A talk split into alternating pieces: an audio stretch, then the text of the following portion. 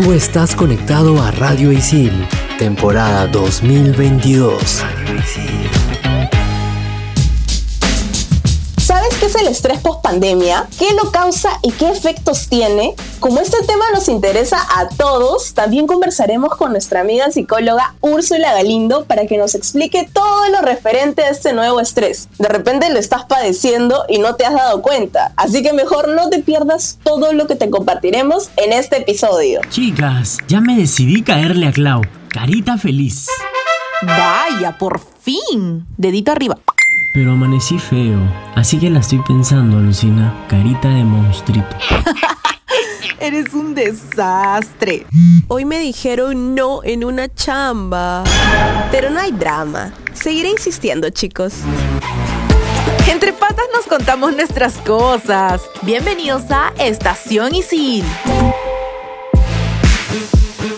Hola, hola chicos, qué chévere estar aquí nuevamente. Hola Ceci, hola Braulito. Hola Mili, hola Braulio. Hello chicas, estoy muy feliz de estar aquí de nuevo con ustedes. Sí, súper entusiasmados aquí en este primer programa de la temporada. Ahora chicos, les cuento que la pandemia trajo una nueva normalidad al mundo entero. Y así como se han creado nuevos hábitos, también se crearon nuevos miedos y dificultades entre ellas un nuevo estrés. Pero para empezar, ¿qué es el estrés, Braulio? Según la web Medline Plus, el estrés es un sentimiento de tensión física o emocional que puede provenir de cualquier situación o pensamiento que lo haga sentir a uno frustrado, furioso o nervioso. Definitivamente muchos nos hemos sentido así en algún momento, con pandemia o sin pandemia, o bueno, ahora en esta nueva normalidad. Y es que hay muchas cosas que a veces normalizamos, pero al compartirlo con especialistas podemos identificar que son señales de que estás pasando por estrés. Por ejemplo, en mi caso, yo había normalizado que la caída del cabello era algo común, tratando de creer que de repente era porque no estaba comiendo bien, o porque me bañaba con agua hirviendo, porque yo me baño con agua súper caliente, o porque estaba por vendirme la regla. Pero en terapia me di cuenta que eh, era por momentos de estrés en el que se incrementaba mayormente esta caída, ¿no? Y bueno, como ustedes saben, yo durante la pandemia estaba pasando por una situación complicada en mi relación amorosa, la cual ya acabó. Entonces ahí me di cuenta. pi, pi, pi, pi, no me pongo a llorar ahorita, no mentira, ya. Relación tóxica a la vista. Relación tóxica detected, ¿no?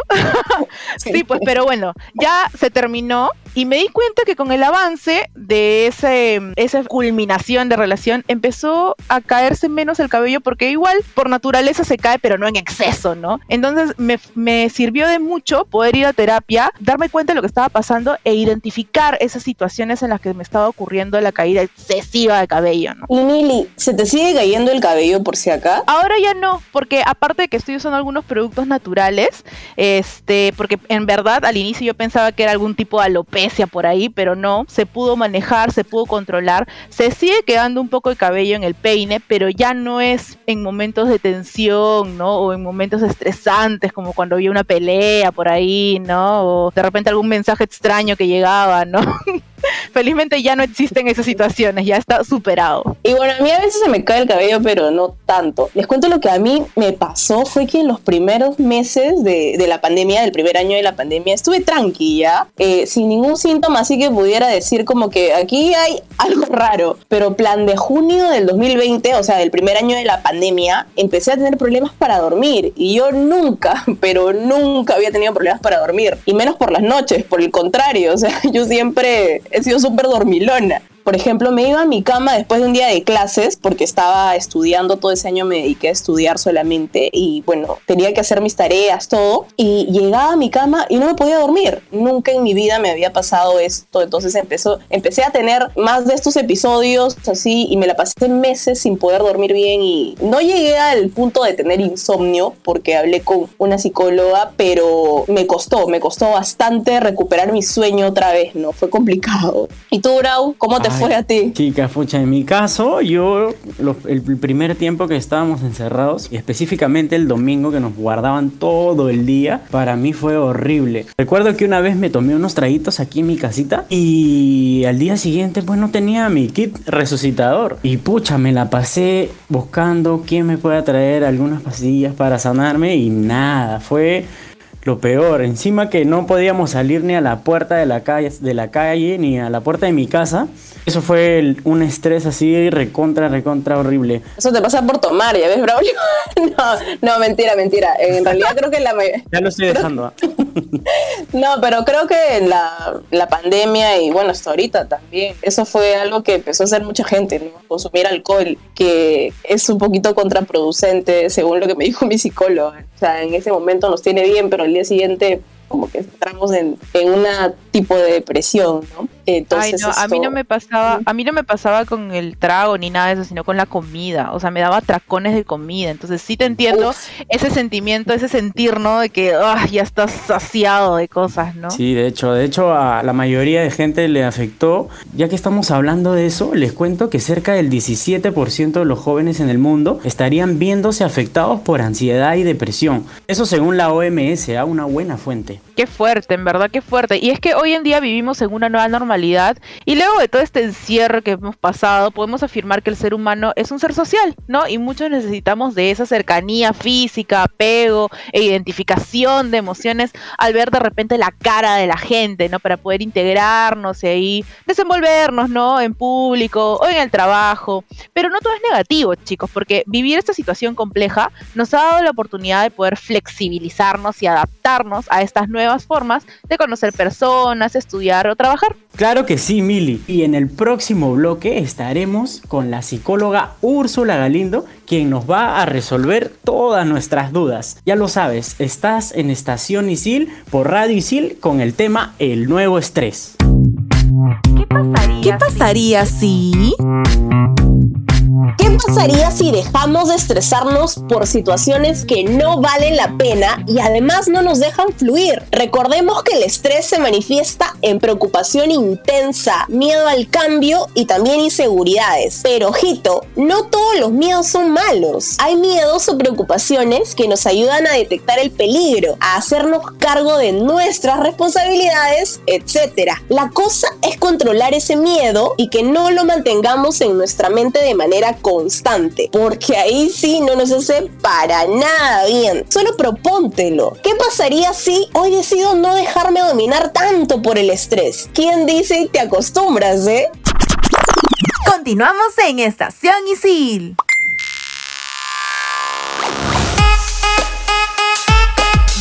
Felices en este segundo bloque del episodio Un nuevo estrés. Y como sabemos que nuestras dudas pueden coincidir con las tuyas, tenemos a una especialista para que nos la resuelva. Nos acompaña Úrsula Galindo. Ella es psicóloga, trabaja en programas de bienestar y salud mental para empresas, dicta charlas y talleres en crecimiento y transformación personal, así como también realiza asesorías emocionales personalizadas. Bienvenida, Úrsula. Hola, ¿qué tal, Mili? Gracias por la invitación. Sí, así como hemos vivido, Mili, un estrés eh, intenso durante este terrible 2020 que nos tuvieron encerrados en cuarentena con el miedo al contagio o a contagiar a nuestros seres queridos, ¿tú crees que con la nueva normalidad y ahora que todo se está activando, seguimos viviendo en una situación estresante o hemos desarrollado un nuevo estrés así totalmente diferente, Úrsula? Bueno, Ceci, eh, en realidad siempre vamos a vivir situaciones que nos generen estrés. O sea, es imposible decir que nunca vamos a tener estrés. Ahora, con esto de la, de la pandemia, obviamente ha habido mucho estrés, ha habido una situación diferente, ¿no? Y ahora que estamos post pandemia, definitivamente va a haber otro nuevo estrés. O sea, el estrés siempre va a existir, no es que se evite. Lo que se trata aquí es de gestionar, ¿no? Sobre todo las personas que ya se han acostumbrado de alguna forma a estar en casa, ¿no? El hecho de salir, de nuevamente mm, estar relacionándose presencialmente con otras personas, ahí van a presentar estrés porque es una situación que creen que no tienen o piensan que no tienen las herramientas para enfrentar algo nuevo. O sea, definitivamente sí va a haber otro estrés, ¿no? Sí, definitivamente Úrsula, ahora con esta nueva normalidad se generan muchos nuevos miedos quizás, ¿no? A mí me pasa, por ejemplo, que en la calle sufro muchas veces porque estoy en el micro o estoy simplemente caminando por ahí y cuando alguien tose o estornuda cerca a mí, no sé, más aún cuando estoy en un restaurante o un patio de comidas, sin exagerar, de verdad te digo que siento que la nuca se me empieza a tensar, se me pone súper, súper dura porque estoy nerviosa, ¿no? Es como que bastante estresante esos momentos porque tienes miedo que te contagies o, o no sabes qué, qué, qué podría pasar, ¿no? ¿Qué puedo hacer yo en momentos así?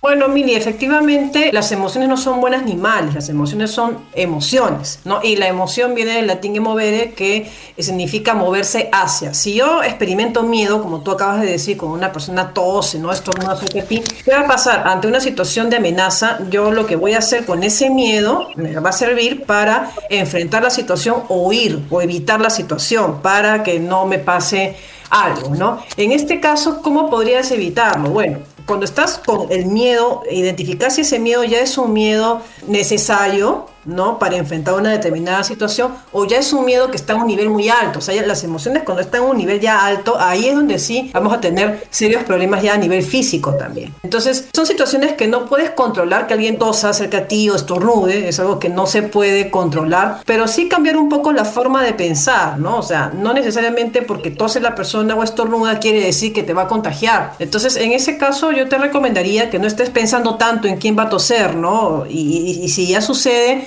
ya se verá en el momento, ¿no? Pero si te estás anticipando, eso ya te va a también generar ansiedad.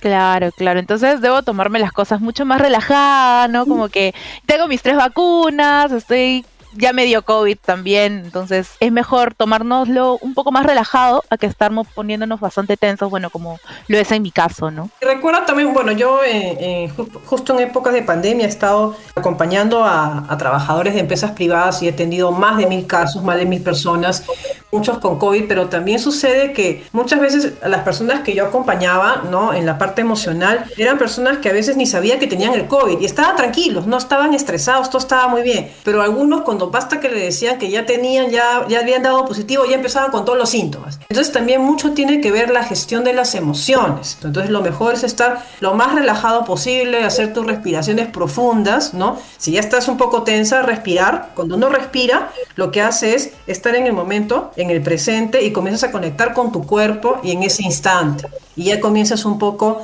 a disipar ese temor. Claro que sí, Úrsula. Y a mí me pasa siempre que cuando ya terminé de hacer una actividad, no sé, y estoy más tranquilo, se me mete algo en la cabeza y no puedo sacármelo por nada del mundo. No sé, ¿qué me aconsejarías como para dejar de pensar en eso o quizás calmarme un poco? Y poder seguir con las actividades que estoy desarrollando en el momento, ¿no? Claro, si yo me pongo a pensar en lo mismo, lo mismo durante todo el día, en realidad más me estoy desgastando, me estoy poniendo ansioso porque aquí ya estoy pensando en el futuro y esto no me permite hacer mis actividades. Entonces, en este caso es no tanto pensar todo el tiempo que vas a hacer, porque si no hay una solución, no sacas nada preocupándote, ¿no? La idea es ocuparte, ¿no? Muchas veces las personas están preocupando porque están anticipando y están pensando y pensando en algo que compensar no lo van a solucionar. Si lo solucionaran pensando, entonces yo les diría perfecto, esa es, la, esa, es la, herramienta, ¿no? Pero en realidad no. Entonces es mejor enfocarte en lo que estás haciendo, en la tarea que estás haciendo en ese momento. Yo recomiendo también siempre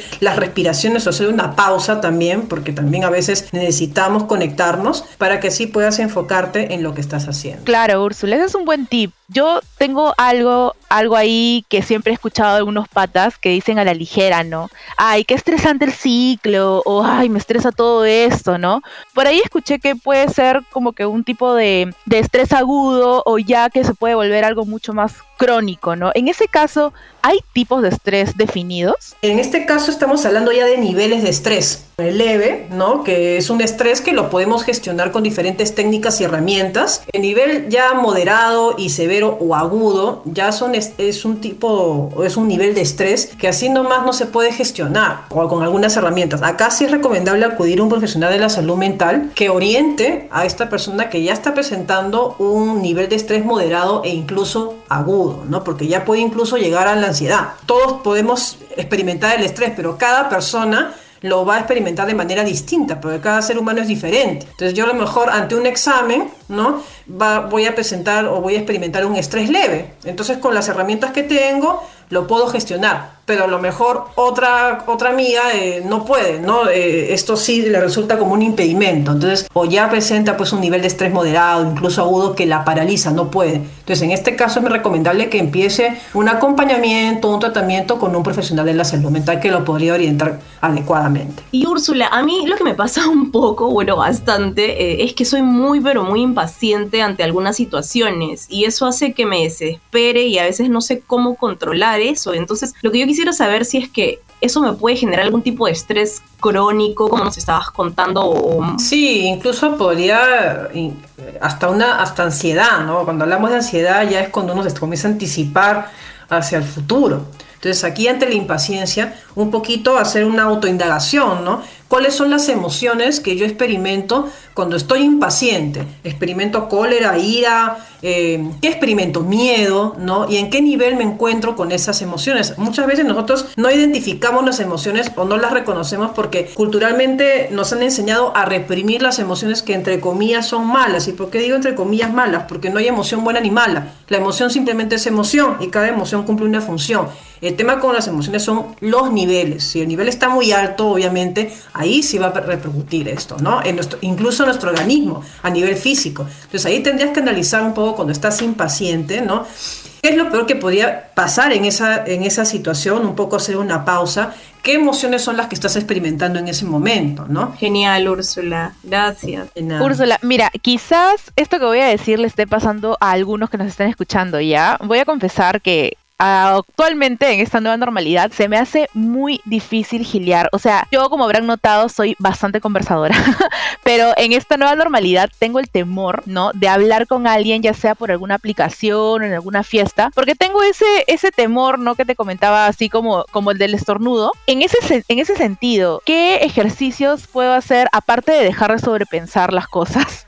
o pensar tanto, ¿qué tipo de ejercicios puedo hacer para no estresarme en estas situaciones previas a hacer algo como eso. Es que en verdad las situaciones nosotros no, nosotros no podemos controlar ningún tipo de situación, ¿no? Acá hay un miedo bastante grande, ¿no? Nuevamente, ¿no? El miedo de relacionarme con alguien que posiblemente pues me pueda contagiar cuando todavía no ha sucedido la situación. Entonces acá lo que tendrías que un poquito más, Mili, trabajar es el, tema del miedo, ¿no? ¿Qué pasaría, no? Si, si te, o sea, recién cuando ya uno tenga, en este caso, la enfermedad, ahí recién tomar acción, pero antes estoy pensando constantemente que me va a pasar, ¿no?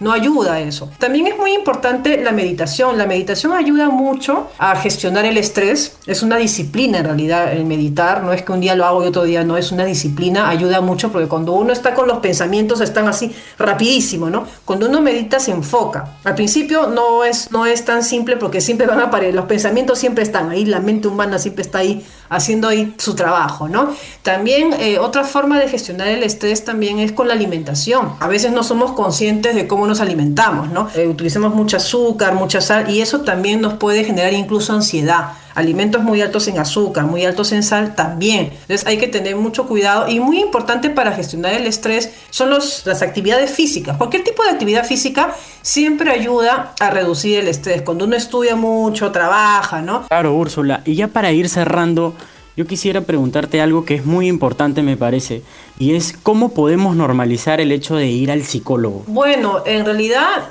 yo no diría la palabra normalizar porque al final qué es normal y qué, qué no es normal, ¿no? Entonces yo preferiría en todo caso, emplear la palabra la psicoeducación es importantísima. Por lo general todavía se tiene un mito sobre eh, acudir al psicólogo, ¿no? Se cree que acudir al psicólogo es solamente cuando una persona tiene una enfermedad mental. Es más, la enfermedad mental lo ven como algo negativo, ¿no? Ah, está con depresión, se va a psicólogo como algo malo. Al contrario, la depresión no es buena ni mala, es una enfermedad mental que tiene que tratarse con un profesional de la salud mental. Al contrario, si yo estoy con depresión, lo saludable es que yo acuda a un profesional de la salud mental para poder tratar mi depresión y para poder salir finalmente de eso. Y no necesariamente cuando hablamos de enfermedades mentales. Si yo quiero mejorar, por ejemplo, mi tema de organización, puedo acudir a terapia para que un psicólogo me oriente en cómo yo puedo organizarme de forma personalizada, porque cada persona es distinta, ¿no? sea, yo puedo hablar de la organización, pero si yo quiero hacer un acompañamiento o una asesoría emocional personalizada con Milagros o con Braulio, no cada uno, son diferentes. Entonces ahí son diferentes recomendaciones que les doy a cada persona para que se organice mejor. Wow, Úrsula, la verdad que nos has orientado súper chévere y fijo que a ti que nos escuchas te va a servir de mucho más esta info.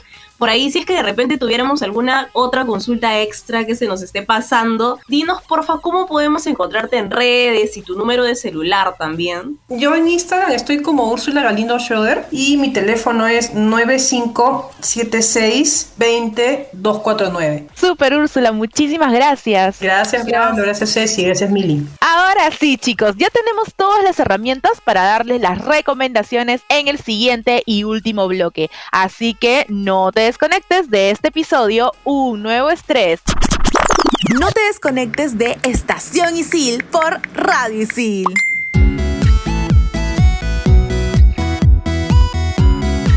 Hemos llegado al último bloque de nuestro programa Un Nuevo Estrés y luego de conversar con nuestra amiga psicóloga Úrsula Galindo y desde nuestras experiencias queremos contarles algunas recomendaciones que puedes tomar en cuenta para manejar estos momentos estresantes. Así es, Braulito. Vamos con la primera recomendación.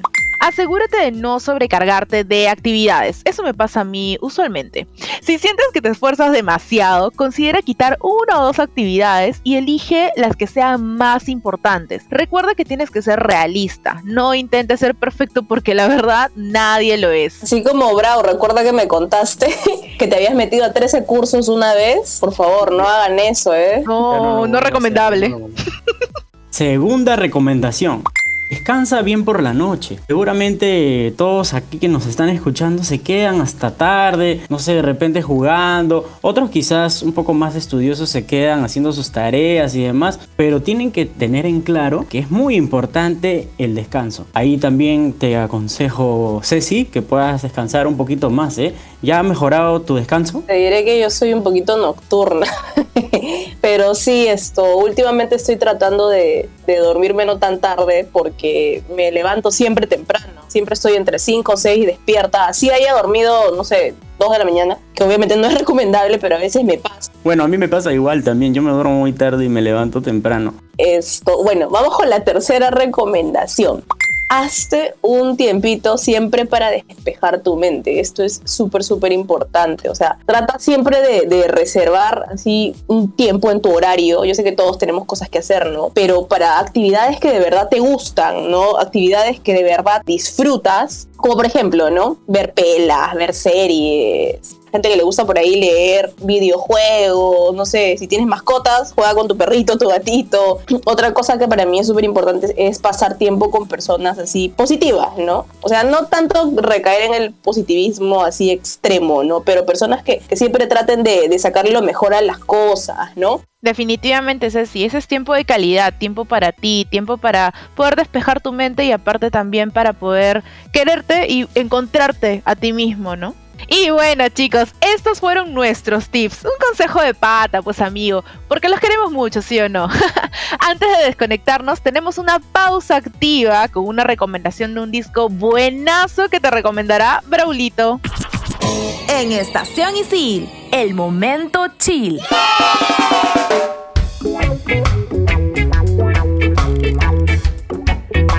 Para este momento chill, quiero recomendarte el último álbum de Bad Bunny, Un Verano Sin Ti. El álbum completo lo encuentras en Spotify y tiene canciones bravasas como Me Porto Bonito con Chencho Corleone, Pari con Raúl Alejandro, Titi me preguntó, Ojitos Lindos con Bomba Estéreo, entre otros temazos. Definitivamente este álbum te va a activar fijo. Estoy seguro que ya lo deben haber escuchado, pero si aún no, dale play de una.